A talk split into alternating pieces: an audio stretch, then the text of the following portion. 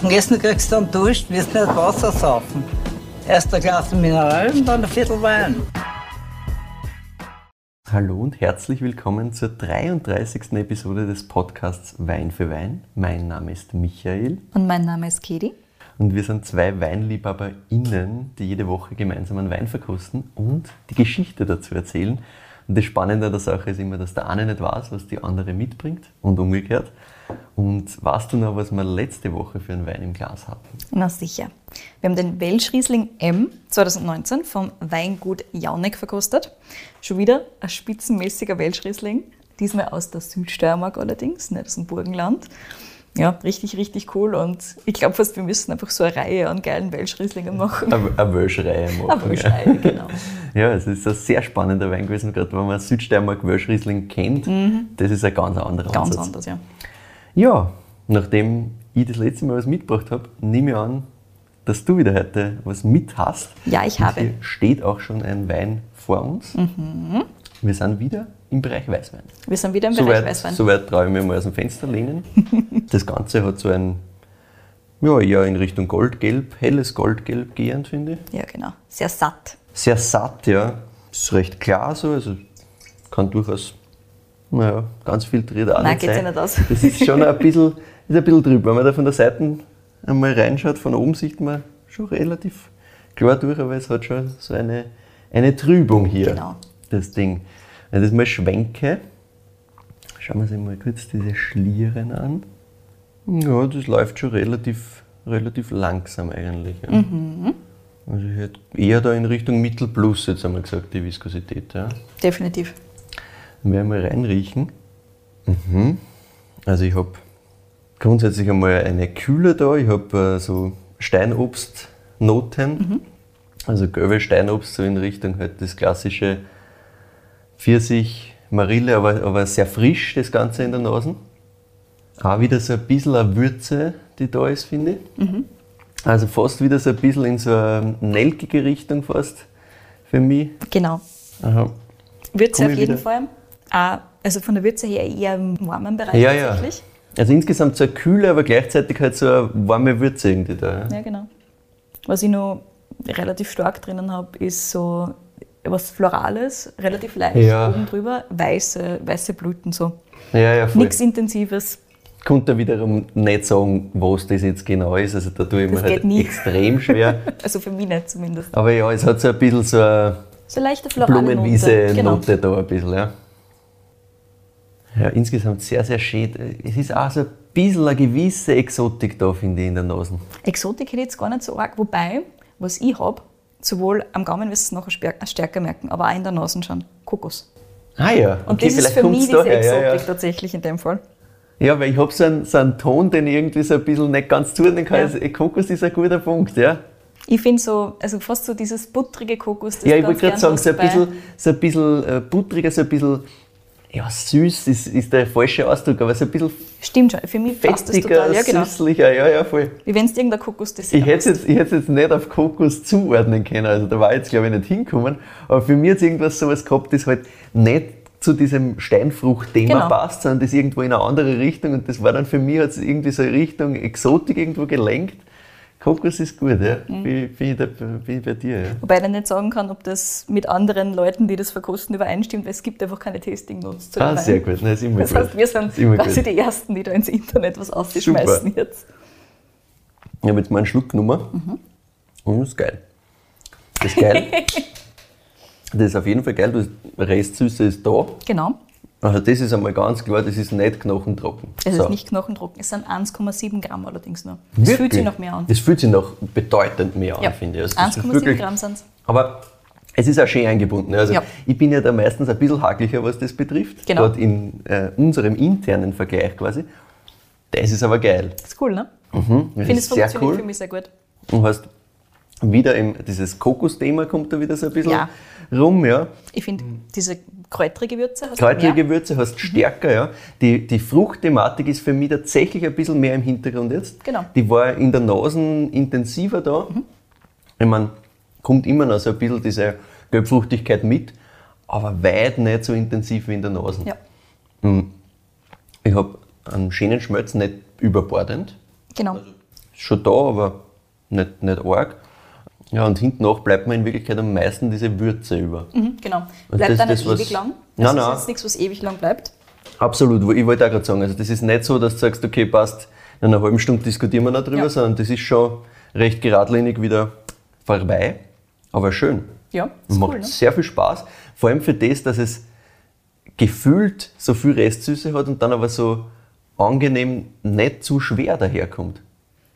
Ist auch I spannend, like dass du das sagst. Ich finde, dass da tatsächlich die Säure den Alkohol ganz gut ausbalanciert. Ja. Nämlich 14 Prozent. Wirklich, nein, würde ich, würde ich nie so Ja, nicht. einschätzen. Also das hat mich tatsächlich geschreckt. Ja, ich hätte ihm heute kann irgendwo auf 13 Ja, genau. hingelegt oder so. Ja, hat gesagt, so Von mir 12, aus 12, 5, 13. Ja, genau. Genau, schon ein bisschen, schon ein voluminöser Ja, sicher, also dass das keine, dass das keine 11,5 nicht oder keine 14. 11 Prozent hat, das Ja. ist kein leichter Weißwein, klar.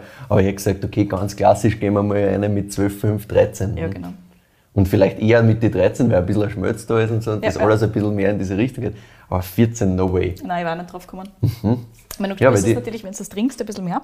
Aber ich finde, du merkst es nicht am Gaumen. Nicht so wie manche halt Nein. einfach schreien, quasi, diesen Alkohol einfach schlecht einbunden haben, sondern der ist halt, der ist dabei und der ist schön rund und so weiter. Und ich habe mir halt aufgeschrieben, Kinder für mich ein Dessert ersetzen, weil es sau, sau geil. Ja, ja das, das ist ein guter Punkt, das ist richtig, richtig schön.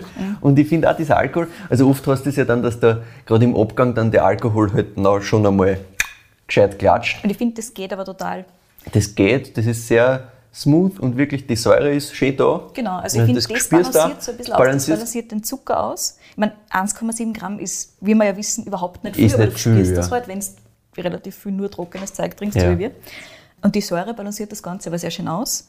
Und den Alkohol auch. Also ich finde, insgesamt geht sich das alles aus.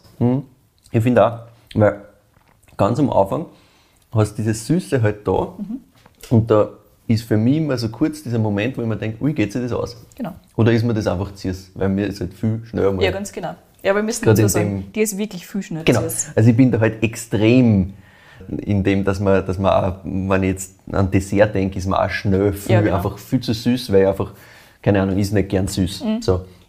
Und da ist es halt so, du hast auf der Zungenspitze am Anfang diese Süße, die schon intensiv daherkommt, aber das geht sich hinten noch alles schön aus. Das, Genau. Wie wenn es wieder, sie, weil halt schön einbunden ist, wieder verschwindet. Quasi. Genau, es rundet sich alles ab. Und das Ja. ist auch so, also ich habe mir halt so ein bisschen notiert, super, super charmantes Ding. Ich da steht charming as fuck.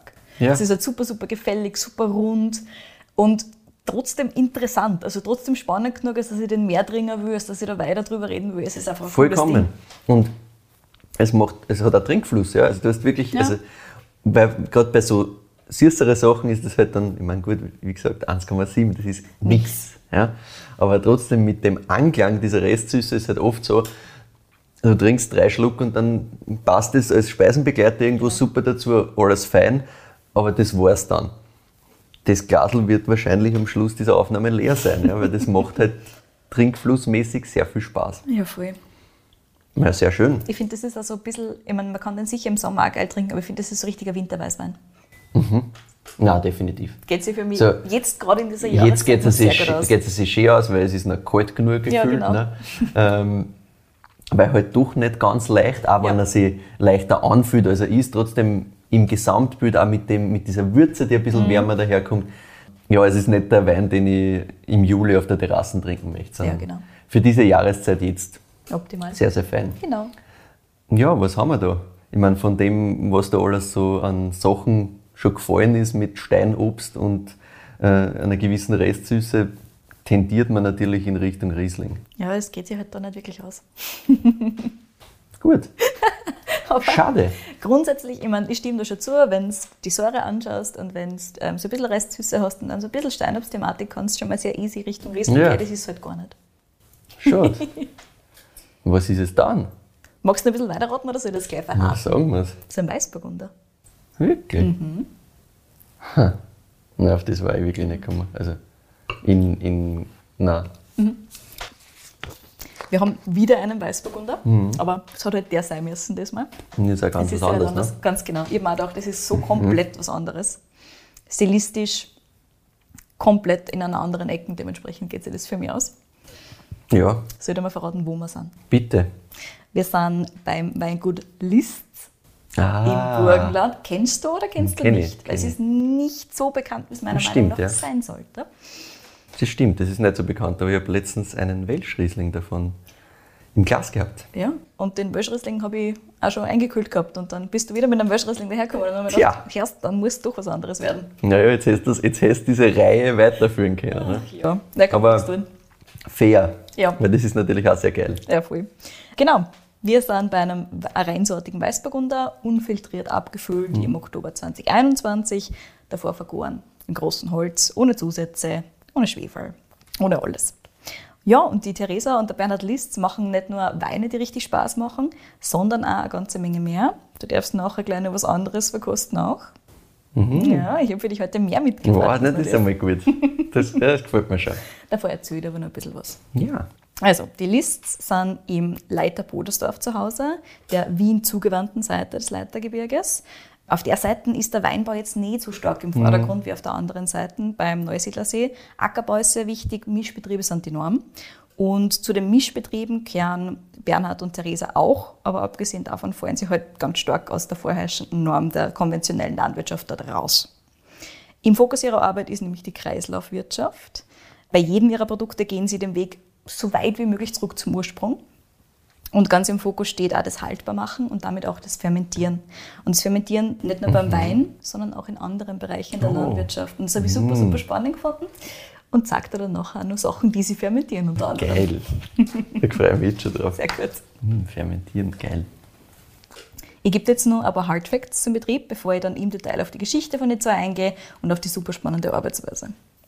Zusammen bewirtschaften die zwei 7 Hektar Wein und 20 Hektar landwirtschaftliche Fläche und dazu gehören auch ihre Pfefferbüchselschweine. Woher der Name kommt, erzählt er dann nachher gleich. Never heard. Also, Ja. spannend. Und als ob das nicht schon genug Arbeit war, führen die zwar nebenbei auch noch einen der möglicherweise schönsten Heurigen überhaupt. Ich packe natürlich dann in den Blogpost wieder Fotos rein. Das heißt, Michi, du kannst dich dann davon überzeugen, wie cool der Ja. ist. Über die Listweine bin ich übrigens letztes Jahr bei den Jungs von der Wine Rebellion gestolpert. Wo sonst? Genau, damals habe ich mir dann zwei mit heimgenommen. Einer davon übrigens ein Petnat. Beide waren gleich am ersten Abend weg. Und somit ist dann dieses Weingut auch gleich auf meiner Podcastliste gestanden. Und ich freue mich sehr, dass ich da heute endlich die Story von Theresa und Bernhard erzählen kann. Also fangen wir mal ganz vorne an. Der Bernhard hat 2003 direkt nach der Matura gleich den Weinbau von den Eltern übernommen. 2014 dann auch den restlichen Betrieb, inklusive Heurigen. Gastronomie hat es bei den Lists sowieso schon immer gegeben. Der Bernhard hat gemeint, er ist ein richtiges klassisches Gastrokind. Hat das immer schon recht mögen, mag es auch jetzt noch sehr. Im Jahr 2000 haben die Eltern dann umgesattelt und haben damals den Heurigen in den Hof einbaut, den es auch heute noch gibt. Wie so einige unserer Podcast-Winzerinnen und Winzer hat auch der Bernhard nach der Übernahme so einiges umgestaltet. Ah ja. 2014 hat er sofort auf Bio umgestellt, äh, sowohl im Weinbau als auch in der Landwirtschaft, also sehr konsequent bei allem. Den Heurigen hat er damals umbaut, erneuert und die Schweindis sind 2014 an den Ah ja. Hof gekommen. Theresa und Bernhard haben sie übrigens 2017 kennengelernt, also ein bisschen nach der Ah, ja. Übernahme. Und der Bernhard hat gemeint, es war relativ schnell klar, zumindest für ihn offensichtlich, dass die zwei den Weg gemeinsam gehen werden, auch was Landwirtschaft und auch was Wein angeht. Und er hat erzählt, ja, die Theresa, die hat einen Master im Gesundheitsmanagement und hat im Bereich Qualitätsmanagement gearbeitet, Aha. richtig coole Jobs und so weiter. Aber ihre Wurzeln hat sie im bäuerlichen Betrieb in der buckligen Welt von ihren Eltern. Und das war schon ein Vorteil, weil dadurch hat es einfach nie Berührungsängste gegeben und die Theresa war im Prinzip sofort voll all in. Also es hat sofort passt. nicht schlecht, Ja, wenn gesagt. aus einer ganz anderen Richtung kommst. Ja. So, stell mir auch gar nicht so einfach vor, dass du jetzt sagst, okay, das, was ich mir jetzt da alles schon zurechtgelegt Ja. habe auf meinem Weg, hau ich da rein und commit mich voll auf das. Aber gut, wenn du im Hintergrund das schon irgendwo mal Mhm. kennengelernt hast und schon mal weißt, wie das ist in einem landwirtschaftlichen Betrieb, geht das vielleicht ein bisschen einfacher. Ja. Aber trotzdem nicht schlecht. Ja. Ja, die zwei haben wir wirklich von Anfang an im Prinzip gemeinsam geplant. Das merkt man so ein bisschen an der Umstrukturierung, die dann 2017 auf 18 passiert ist. Dort haben die zwei im Prinzip beschlossen, so, es soll Landwirtschaft und es soll der Weinbau ein großes Ganzes werden. Eine Kreislaufwirtschaft, wo wirklich alles ineinander greift. 2017, 18 haben sie dann angefangen, das Ganze umzustrukturieren Richtung des neuen Konzepts, wobei der Bernhard da ganz klar sagt, es gibt im Prinzip kein fixes Ziel, es gibt kein festgefahrenes Dogma, nach dem sie arbeiten. Das Leitmotiv von den zwei ist nämlich Panterei. Also man kann nicht zweimal in denselben Fluss steigen. Alles ist immer in Bewegung und das merkt man, wenn man ihm zuhört. Bei all seinen Ideen geht es immer darum, dass man einfach weiterentwickelt, dass sowieso alles immer im Fluss ist, alles im Flow ist. Also super, super spannend. Und das gilt sowohl in Sachen Weinbau als auch in allen anderen Bereichen des Betriebs. Also die sind immer am Weiterentwickeln, immer am Weiterdenken. Jetzt höre nachher noch, was denn in den nächsten Jahren so auf sie zukommt. Aber davor spannend gehen wir mal auf das ein, was aktuell so los ist. 2017, 18 ist also die Entscheidung gefallen, dass nicht nur die Vorgänge am Hof und im Heurigen in einen Kreislauf gebracht werden müssen und so geschlossen wie möglich und so schön wie möglich ineinander greifen sollen. Der Bernhard wollte zum Ursprung seiner Produkte zurück. Mhm. Er hat erzählt, dass er zum Beispiel früher Getreide zum Lagerhaus gefahren hat, das er selber ähm, auf den Feldern geerntet hat Klassisch. und dann aber wieder Mehl einkauft hat für den Heurigen. Und er hat gesagt, das okay. will er halt einfach nicht mehr. Das macht irgendwie keinen Sinn, ja, genau. aber Gleichzeitig ist es halt irgendwie so das, ja, das was wahrscheinlich 90 Prozent das, was der also Landwirte also, macht. Gerade ja, im klassischen ähm, landwirtschaftlichen Betrieb führst du einfach die Sachen irgendwo hin und genau. kaufst deine ganzen eigenen Sachen selber. Das ändert sich jetzt schon so ein bisschen, aber auch nicht überall. Also gerade in der konventionellen Landwirtschaft bist du halt sehr weit weg von diesem ganzen ineinandergreifenden und vor allem vom, vom Ursprung der Produkte. Du lieferst ja, das quasi du, ab. Du lieferst da im Endeffekt ja kein, kein Endprodukt ab, sondern genau. du lieferst halt das, was, den Schritt, was du noch machst, lieferst ab, gibst es dann ab, dann wird es irgendwo weiterverarbeitet. Und das Endprodukt, was da rauskommt, das hat mit dem, was du da eingeschickt hast oder eingegeben hast, quasi gar nicht mehr so viel zu tun. Ne? Ja, genau. Und das hat den Bernhard schon so ein bisschen gestört. Mhm. Und deswegen hat er gesagt, das will er einfach alles nicht mehr. Er will im Prinzip, dass alles, was am Heurigen anboten wird, mit ein paar kleinen Ausnahmen, auch wirklich aus seiner Hand oder aus ihrer Hand und von ihrem Hof stammt. Also mhm. wirklich sehr, sehr konsequent in dem Einsatz. Und ja, zum Beginn dieser Reise ähm, haben sie die zwar immer wieder Inspirationen einerseits von anderen Weingütern, andererseits von anderen landwirtschaftlichen Betrieben geholt, einfach um zu sehen, was ist alles möglich, was kann man alles tun, was kann man alles selber machen. Und er hat gemeint, naja, jetzt nicht unbedingt da bei uns in der Gegend, weil da passiert jetzt mit ein paar Ausnahmen nicht so viel, sondern sie waren eher im Ausland unterwegs, relativ viel in Europa mhm. umgefahren, haben sich dort mit anderen Winzerinnen und Unternehmerinnen austauscht und haben jetzt so geschaut, was alles möglich ist. Die Schweine unter anderem waren auch eine Inspiration von außen, die ist aber schon ein bisschen früher gekommen, und zwar 2014. Da hat der Bernhard seinen Bruder besucht im spanischen San Sebastian. Mhm. Der hat dort ein Praktikum gemacht an einem landwirtschaftlichen Betrieb. Und dort hat er das erste Mal veredelte Schweineprodukte aus der Region probiert und hat gesagt, sowas habe ich in Österreich noch nie irgendwo erwischt. Also muss er selber ran. Ja, ja. ja das war die Konsequenz daraus. Wenn es das bei uns nicht gibt, dann mache ich das einfach selber. Das heißt, heute halten die Lists auf 2,5 Hektar unterhalb der alten Wehrkirche Pfefferbüchsel, daher kommt der Name der Schweine, ah. die Schweine ganzjährig im Freiland. Mit zwei verschiedenen Rassen arbeiten sie. Einerseits mit Topolje-Schweinen, die sind kroatisch, und andererseits mit den Mangalitzer-Schweinen, die sind bekannter. Ah, ja. Beides alte Rassen mit ganz besonderen Eigenschaften. Die verbringen ihre Zeit, sagt der Bernhard, am liebsten draußen auf dem großen Areal, haben einen schönen Ausblick auf die Pfefferbüchselkirche und auf so die Region rund um und um und buddeln vor allem gerne in der Erde. Naja, sehr leibendes Leben, glaube ich. Genau. Ja. Gefüttert werden die Schweine übrigens auch noch mit Produkten aus dem eigenen Betrieb, also ultra konsequent. Das ist wirklich sehr konsequent, mhm. ja. Mhm. Zum Beispiel Heu, Erdöpfel, die gleichen Erdöpfel, die im Übrigen auch die Leute im Heurigen kriegen. Also mhm. sie sagen, das ist uns nicht schade. Gute Qualität, ja. Ja, ganz genau. Gerste und Erbsen natürlich auch vom eigenen Betrieb, also denen geht es gut, den Schwendels. Mhm. Ja, weil das ist, glaube ich, gar nicht so einfach, dass du das halt wirklich so durchziehst. Mhm. Ne? Weil erstens musst du die ganzen Sachen einmal haben und zweitens, das sind halt dann so Sachen, wo oft, glaube ich, dann das, der einfachere Weg halt wirklich ist, dass du irgendein Futter kaufst oder irgendwas Ja, das ist der Klassiker. Ne? Du kaufst fertig. zu und die Schweine genau. stehen irgendwo im Stall. Eh, und selbst, das ist der einfache aber selbst wenn du, wenn du sagst, okay, gut, und Kreislaufwirtschaft und bla bla und Freiland und was ich, ist das trotzdem noch, also, dass ich wirklich dann sage, okay, aber selbst dieses Detail quasi, ich meine, das ist eh kein Glanz in Wirklichkeit, wenn man es durchdenkt. Aber ich glaube, in vielen Fällen ist es halt dann so, ja, okay, gut, na klar, wir machen eh alles und Bio und bla bla mhm. und schauen dort und da und was wir halt selber verwenden können. Aber dass dann auch so weit gehst und sagst, naja, ist ja vollkommen wurscht, ob ich den Schweinen jetzt, denen brauche ich keine mindere Qualität füttern, als wie was ich selber ist, weil ist beides gut, das passt, fertig. Mhm, genau. Kann ich selber essen, kann die Schweineln essen, weil dann sind die, essen die was Gescheites, essen die das, was von da kommt, brauche ich nichts zukaufen. Ja. Genau. Macht Sinn, aber alles ist schon nicht, nicht, gesagt, nicht easy. Sehr konsequent. konsequent. Ja. Das habe ich eben so spannend gefunden. Das habe ich alles, mhm. meine, Sie haben eine super, super Webseite, wo viel von Ihren Gedanken auch wirklich aufzeichnet mhm. sind. Aber der Bernhard hat es einfach alles nochmal erzählt im Detail und das ist einfach, du merkst die Verbindung, die da ist. Das ja, sicher, da kommt das auch cool. anders um. Ne? Ja. Also. Genau. Generell für alle Produkte, die von Bernhard und Theresa hergestellt und veredelt werden, steht eben das Haltbarmachen im Vordergrund. Der Bernhard sagt, naja, wir füllen halt die Vorratskammer über das ganze Jahr hinweg auf und können dann relativ flexibel, aber natürlich auch jahreszeitenbezogen beim Heurigen auftischen. Das ist so ein bisschen der Sinn der Sache. Und die Fermentation ist da ein extrem wichtiges Werkzeug. Es gibt natürlich für die Weine, das ist auch nur Fermentation, sagt er, aber genauso auch für die veredelten Schweineprodukte, für Obst, für Getreide, das sie einerseits übrigens zu Miso und andererseits zu Koji weiterverarbeiten. Und jetzt, seit nicht allzu langer Zeit, auch selbst zu Mehl. Jetzt haben sie alte Steinmühle, also eine neue Steinmühle, Okay. aber im alten Prinzip Ja, ja. Und können damit jetzt da endlich ihr eigenes Sauerteigbrot genauso machen, wie sie es wollen. Also man merkt, sie sind einfach totale Tüftler und das ist sowas für cool.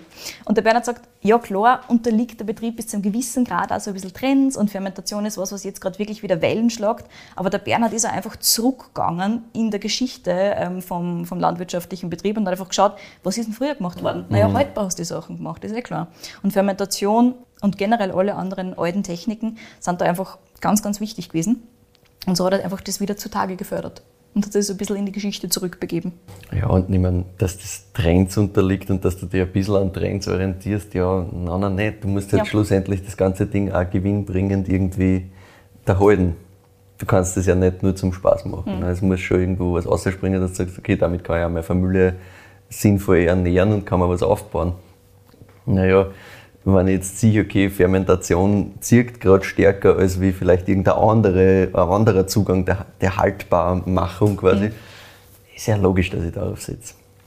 Plus, ja, wenn das alles eigentlich schon mal da war, Genau, er hat ja gesagt, er hat einfach geschaut, was war schon da, was kann man Neues dazu bringen.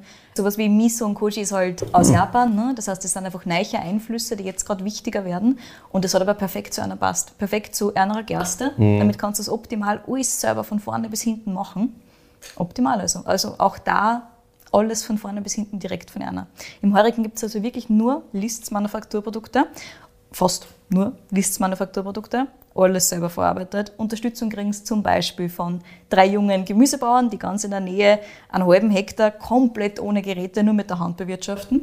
Also auch bei den Produkten, die sie dazu holen, weil es einfach zum Beispiel keine großen Gemüsebauern sind, sondern Ja. sich auf andere Sachen konzentrieren. Auch da liegt der Fokus halt drauf, dass du die richtigen Partner aussuchst. Und das ist halt richtig cool.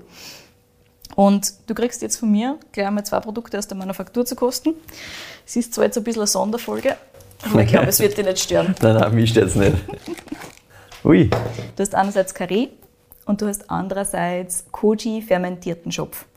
Super geil beides. Einfach mega, mega gut. okay, crazy shit. Wow.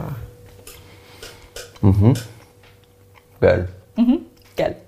Wenn wir das jetzt auch bei jeder Folge haben, Ja, sehr gerne. dass es Natürlich. so ein bisschen Snacks gibt. Aber dann will man der Essgeräusch im Hintergrund. Das ist vielleicht auch nicht so optimal. Verstehen? Ja, im Prinzip ist es so, alles, was verwendet wird für die Veredelung von den Schweineprodukten und so weiter, ist von Erna.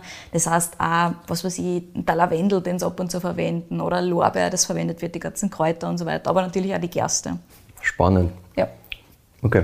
Na, ist auch so geil. Ja. Genau, Michi, jetzt, wo du die Produkte kennengelernt hast, komme ich natürlich auch am Schluss noch zu den Weinen und zum Weinbau von den Lists. Die haben ein relativ breites Sortenspektrum mit sehr, sehr individuellen Weinen. Ähm, Und der Bernhard hat erzählt, das kommt so ein bisschen aus dieser heurigen Tradition aus. Ja. Also da hat man früher immer geschaut, dass man am Gast möglichst viel Auswahl bieten kann, eine möglichst schöne, breite Auswahl bieten kann, vom eigenen Weingut halt. Ne? Weil du hast halt nur verkauft, ja, klar, dürfen, du was von dir kommt. verkaufst nur das von dir, das heißt, du brauchst mehr als einen, weil sonst sagt irgendwie der Gast, ich hätte gerne irgendwie heute Genau, und du sollst halt was in die Richtung. Du sollst halt stilistisch also ein bisschen eine Breite haben und ja, damit jeder sich was findet. Im Ja, ja, Bern genau, ist es mit Sicherheit so, dass sich jeder was findet. Spannend. Es gibt sowohl Rotwein als auch Weißwein. Fokus ist aber eher auf Weißwein. Und dazu gibt es noch einen richtig geilen Petnat, wie schon gesagt, hätte ich da am liebsten mitgenommen, war aber gerade nicht da. Hm. Also den kriegst du irgendwann anders. Als ich den Bernhard gefragt habe, ob er irgendeinen besonderen Signature Wine hat, den ich am liebsten vorstellen soll, also wo es einmal am liebsten war, dass ich dann sage, ähm, hat er gemeint, naja, es gibt nicht wirklich den einen, weil es passt eh ganz gut zum Betrieb dazu, dass die Weine auch so ein bisschen diese Vielfalt widerspiegeln, die sie am Betrieb haben. Mhm. Ich habe gesagt, okay, passt. Dann schnappe ich mir den Idealist, weil das ist nämlich auch einer der ersten, den ich eben von einer verkostet habe damals.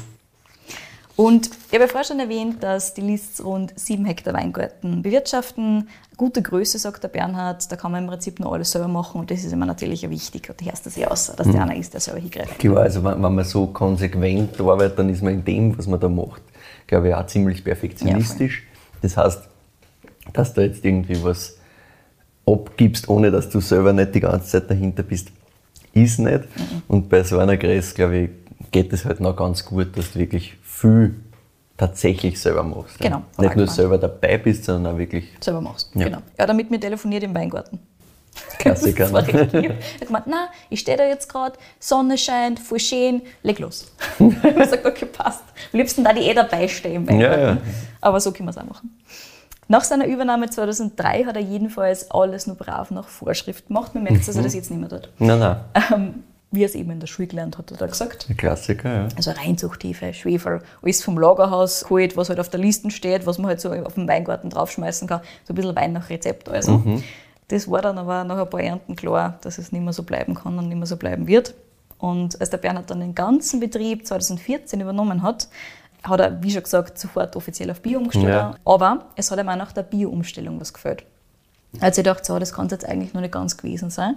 Und die biologische Landwirtschaft war ihm einfach noch nicht so konsequent genug. Das ist einfach noch nicht ganz ausgegangen für ihn. Und so hat er schrittweise immer mehr Sachen reduziert. 2019 hat er dann wirklich alles weggelassen, was für ihn überflüssig war, sowohl im Weingarten als auch im Weinkeller. Das merkt man so ein bisschen die Entwicklung.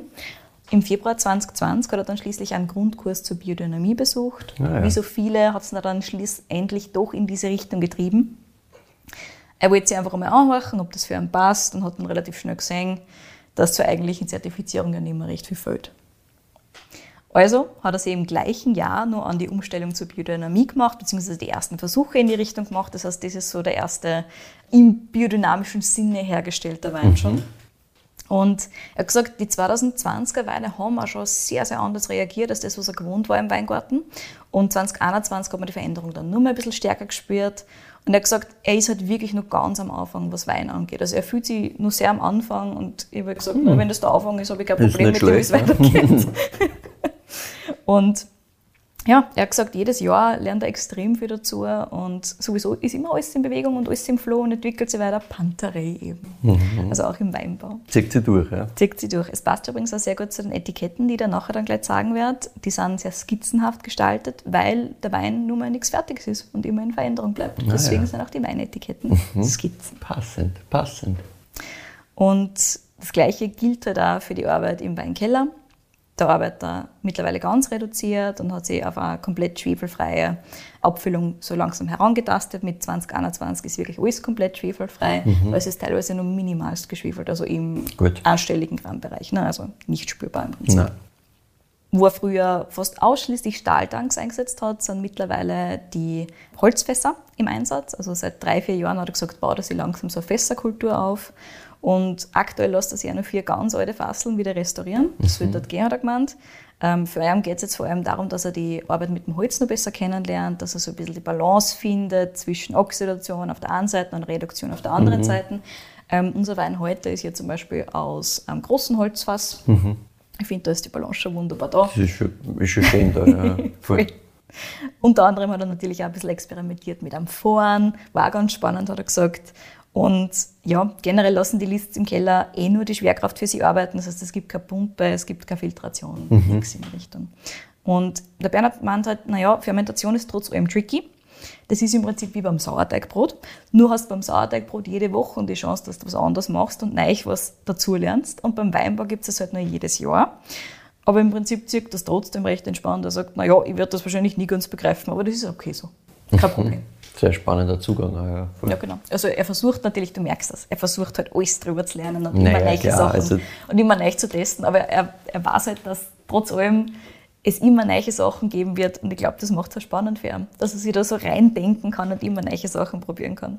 Ja, sicher, das immer weiter perfektionieren. Ja, ganz kann. genau. Seit 2022 ist das Weingut mitsamt der Landwirtschaft und allem drum und um auch die biodynamisch zertifiziert. Bernhard ah, ja. so, mit der Biodynamie ist jetzt schon nochmal ein ganz anderer Zugang zum Wein dazugekommen. Er hat gesagt, man steht vor allem noch viel mehr selber im Weingarten und legt nur mehr selber Hand an als vorher. Und obwohl er das vorher schon ganz stark gemacht hat. Ne? Und dadurch beschäftigt man sich einfach noch viel detaillierter mit den Pflanzen und, und mhm. auch mit dem mhm. Boden. Und so ist in den letzten Jahren immer wieder was Neues entstanden oder neue Ideen entstanden. Zum Beispiel gibt es dieses Jahr das erste Mal Weingartenknoblauch. Der jetzt schon fröhlich vor sich hinwächst. Den sieht man aktuell auf Instagram, ich weiß nicht, ob die Story noch da ist. Man sieht auf jeden Fall generell regelmäßig coole Eindrücke äh, von den Lists auf Instagram. Man sieht da immer, was gerade los ist im Betrieb, also richtig, Ja, richtig cool. gut. Auch die Schweine, die Kind dort beobachten. Ah, ja. I love it. Ja, und nicht nur in der horizontalen wird im Weingarten relativ viel gepflanzt, sondern auch in der vertikalen. Bernhard und Theresa, konsequent wie sie sind, haben einfach einmal 500 Bäume gepflanzt im November 2021. Ah ja. Das ist eine gute Zahl, ja. Ja, So. ich habe gesagt. Es sind ca. 70 pro Hektar Weingarten, deswegen geht sich das mit den 500 circa aus. Und die Inspiration dazu kommt tatsächlich von einem Betrieb, den die beiden in Slowenien besucht haben, die schon relativ lang verstärkt mit Bäumen in den Reben arbeiten und gepflanzt haben es verschiedenste alte Sorten, ganz klassisch wieder für See. Und wirklich von Mandel über Pfirsich bis zur Eiche alles Mögliche. Spannend. Sie wollen einfach so diese Monokultur brechen. Das Ja, sie eben, ich meine, das, das Und nicht nur eben am die hört man ja Boden, eh öfters, der aber dass da Vertikale. wirklich jetzt Bäume dazwischen aktiv gefüllt Genau, also immer wirklich gemeint, diese Spannend, ja. Vertikale, also dieses, dieses Höhere ist einfach wichtig, gerade bei einer in der Gegend. Haben sie einfach kaum Mhm. Gesehen und das wollen sie wirklich wieder machen. Ich Mehr. meine, grundsätzlich, wenn man so Klimawandel und so denkt, kann es auch nicht falsch sein. Ne? Du hast halt zumindest längerfristig noch irgendwie ein bisschen Schaden, wenn das Ja. alles hasser wird. Also kann ich mir als Zukunftsinvestition eigentlich gar nicht so falsch vorstellen. Ne? Mhm. Ja, voll. Apropos Zukunftsinvestition, ich habe Bernhard natürlich Yes. gefragt, was sonst noch so in der Zukunft für sie liegt. Er gemeint, in Sachen Wein geht es jetzt erst einmal so ein bisschen ums Einpendeln der biodynamischen Arbeit. Bis das so richtig läuft, dauert schon noch ein paar Jahre Wander. Aber uns erwarten da sicher noch sehr viele spannende Sachen. Da habe ich keinen Zweifel daran. Ja. Und natürlich steht auch sonst nichts still im Hause List. Geht auch nicht. Bis voraussichtlich Ende 2022 wird zum Beispiel eine richtige Backstube gebaut, um das Brotbacken, das die zwei ja mit Leidenschaft betreiben, in einem nur größeren Ausmaß umsetzen zu können. Das ist für Bernhard und Theresa einfach der nächste konsequente und logische Schritt, weil die zwei jetzt einfach mit ihrer eigenen Steinmühle das bestmögliche Mehl herstellen können und jetzt wollen sie es einfach nur ein bisschen vergrößern und verbreitern können, ihr Sortiment. Es ist halt leibend, cool. wenn du das wirklich Schritt für Schritt schaffst, noch mehr selber zu machen, noch mehr zusammenhängend selbst zu produzieren, ist natürlich geil. Wenn du sagst, ja passt, du setzt jetzt hin mit ähm, dem, dem geilen Fleisch quasi, Mhm. das von den eigenen Schweine kommt, mit einem Brot, das selber gemacht ist, mit einem Wein, den sie selber produzieren. Genau. Das ist natürlich schon sehr leibend. Ja. Ist schon gut. Das kann man übrigens auch im Jahr 2022 wieder machen. Da ist der heurige 50 Tage ausgesteckt. Daten sind dazu schon auf der Website zu finden. Der Bernhard hat auch gemeint, wir müssen unbedingt einmal vorbeischauen. Und ich habe gesagt, das wird sich ist auf jeden Fall ausgehen. gute Idee, ja. Wir werden uns am besten gleich im Anschluss an diese Folge darum kümmern, einen Tisch zu reservieren. ja. Neben dem heurigen Betrieb hat übrigens der Bernhard erzählt, ähm, kann man bei den Lists auch heiraten. Auch das ganz spannend. Ah, ja. Der Bernhard hat erzählt, 2021 war ein extrem wüdes Jahr mit 40 Hochzeiten über den Sommer hinweg. Bist du narrisch. Ja, genau. Und 2022 wird nicht recht viel besser. Tatsächlich sind es bis 2023 so gut wie ausgebucht. Verstehe ja sehr gut. Location wunderschön. Dazu noch dieses unglaublich geile Niveau an tollen Produkten und Weinen. Ja, das macht mehr? natürlich Spaß. Ja. Und fürs Hochzeitscatering haben sie auch zwei sehr gute Partner, mit denen sie gern kooperieren, wo man dann nur ein bisschen mehr natürlich bringen kann an verschiedenen ähm, Essensgeschichten. Aber der Großteil kommt trotzdem von Erna. Also Das ist spannend. auch ja. das wollen sie auf jeden Fall weiterverfolgen. Das taugt einer recht, diese Feste feiern gemeinsam mit anderen Leuten, mit guten Produkten und guten Ja, Weinen. vor allem mit guten Produkten und so findet man das halt auch gar nicht so leicht. Nein, ne? Also, überhaupt weil nicht. Ich habe gesagt, oft ah, ist das dann in, Ich verstehe, ihr ausbucht seid. ja, oft ist das dann halt so in so einer doch recht Massenthematik gemacht, wo halt dann das, diese, diese Idee quasi ja passt. Ich bin äh, Winzer, Winzerin, produziere Wein, habe eine schöne Location, weil in die Weinberg ist meistens ganz nett Mhm. und verkaufe das als Hochzeitslocation. Das gibt es ja hin und wieder mal, aber auf qualitativ hohem Niveau So wie das. nicht so oft, ja, wo das wirklich halt alles zusammenhängend gemacht wird. Das ist cool. Ne? Genau. Also du hörst außer in den kommenden Jahren wird Bernhard und Theresa auf jeden Fall nicht fad. Ja, Und ich freue mich schon sehr auf den Besuch bei einer. Müssen wir bald machen. auf jeden Fall. So, und damit bin ich am Ende meiner Folge angelangt. Und während du dir jetzt die Bewertung für den Wein überlegst, bitte, erzähle unseren Hörerinnen und Hörern noch gar, wo man die Weine und auch die Produkte von den Lists herkriegt. Zum einen, ich habe es eh vorher schon erzählt, ähm, gibt es bei der Wine Rebellion Weine von äh, den Lists und natürlich gibt es auch den Online-Shop von den Lists. Und der große Vorteil da ist, da könnt ihr wirklich alle anderen Produkte mitbestellen, die sie gut transportieren lassen. Also zum Beispiel den geilen äh, luftgetrockneten Schinken, das Karree und generell alles, was man da so an, an Schweineprodukten hat. Unter anderem gibt es auch selbstgemahlenes Waldstaudenroggenmehl. Also schaut Das es euch mal an. klingt sehr sinnvoll, der Bestellung zu tätigen. Absolut. Der Idealist, den wir im Glas haben, kostet übrigens 15 Euro. So, Michi, Das ist auch Bewertung sehr, bitte. sehr fair grundsätzlich, human. muss man auch nochmal dazu sagen. Ja. Genau. Für mich ist das eine ganz glatte 9,0. Same hier. Danke. Perfekt. Nein, ist wirklich, das macht Spaß. Äh, wird, wird spannend, was da noch alles rauskommt. Ja. Wie versprochen ist mein Glas auch leer, also der Trinkfluss vollkommen in bestätigen. Mhm. Ordnung. Ich gehe davon aus, deines wäre auch leer, wenn du nicht die Geschichte erzählt Wenn ich nicht so viel reden müsste, ja. Das ist auch in Ordnung so. Aber nein, es macht wirklich Spaß, ist schön. Hätte ich wirklich nicht in die Richtung hingelegt, aber gut. Da haben jetzt viele Sachen in eine andere Richtung getriggert. aber ist ja schön. Also es ist wirklich, wie gesagt, diese Restsüße schön einbunden. Das gesamte Alkohol zu, zu Säure, zu Restsüße Spül ist einfach sehr, sehr gelungen, wirklich. Es macht Spaß. Schön. Mehr, mehr kann ich dazu nicht sagen. Danke für diese wunderschöne Geschichte. Sehr gerne. Ähm, wie gesagt, ich habe vor kurzem den Welsh Riesling im Glas gehabt und wollte mich schon näher damit beschäftigen, aber hast es mir abgenommen. Gut so. Ja, wir freuen uns natürlich immer, wenn ihr uns Feedback schickt, wenn ihr uns Weinvorschläge schickt, da bitte immer aufpassen. Entweder an kedi.weinfürwein.at oder an michael.weinfürwein.at.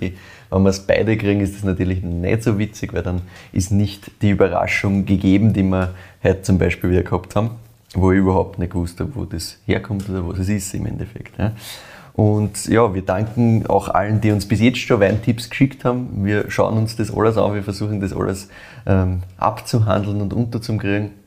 Ist super, super cool, weil das ist halt für uns auch nochmal spannend, von außen Inputs zu kriegen, die oft einmal außerhalb unserer Bubble sind. ne. Das ist einmal ganz, ganz interessant. Ja, folgt uns gerne auf, auf Spotify und auf Apple Podcasts. Ihr könnt uns bei beiden bewerten. Auch das hilft uns einfach, dass wir noch ein bisschen sichtbarer werden mit dem Podcast.